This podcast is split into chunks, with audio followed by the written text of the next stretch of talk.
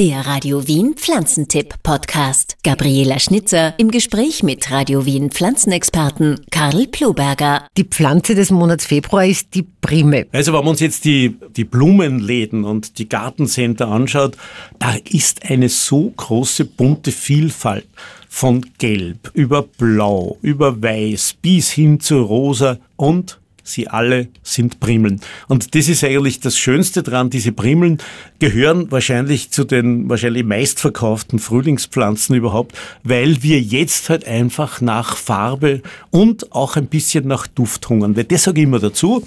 Wer noch nicht bei einer Primel vorbeigegangen ist und die Nase in die Blüten gesteckt hat, der hat noch nicht den Frühling gerochen. Das ist für mich immer so der, der richtige Frühlingsgeruch, der ist einfach toll. Aber habe ich es richtig im Kopf? Es riechen nicht alle Farben. Genau, so ist es. Die wirklich besonders duftenden Primeln, das sind die gelben.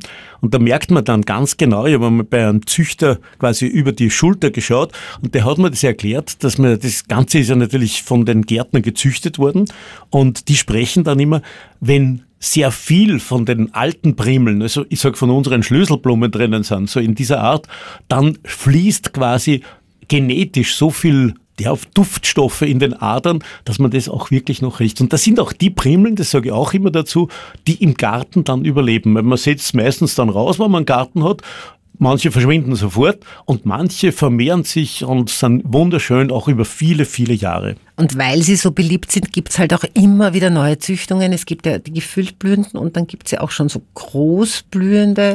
Ja, da gibt's zum Beispiel welche, die haben eine Blüte und in der Blüte noch einmal eine zweite Blüte. Also wirklich unfassbar was ist. Was man nur natürlich aufpassen muss bei diesen Bremeln, wenn man es wirklich einige Zeit kultivieren will, kühl, kühl, kühl.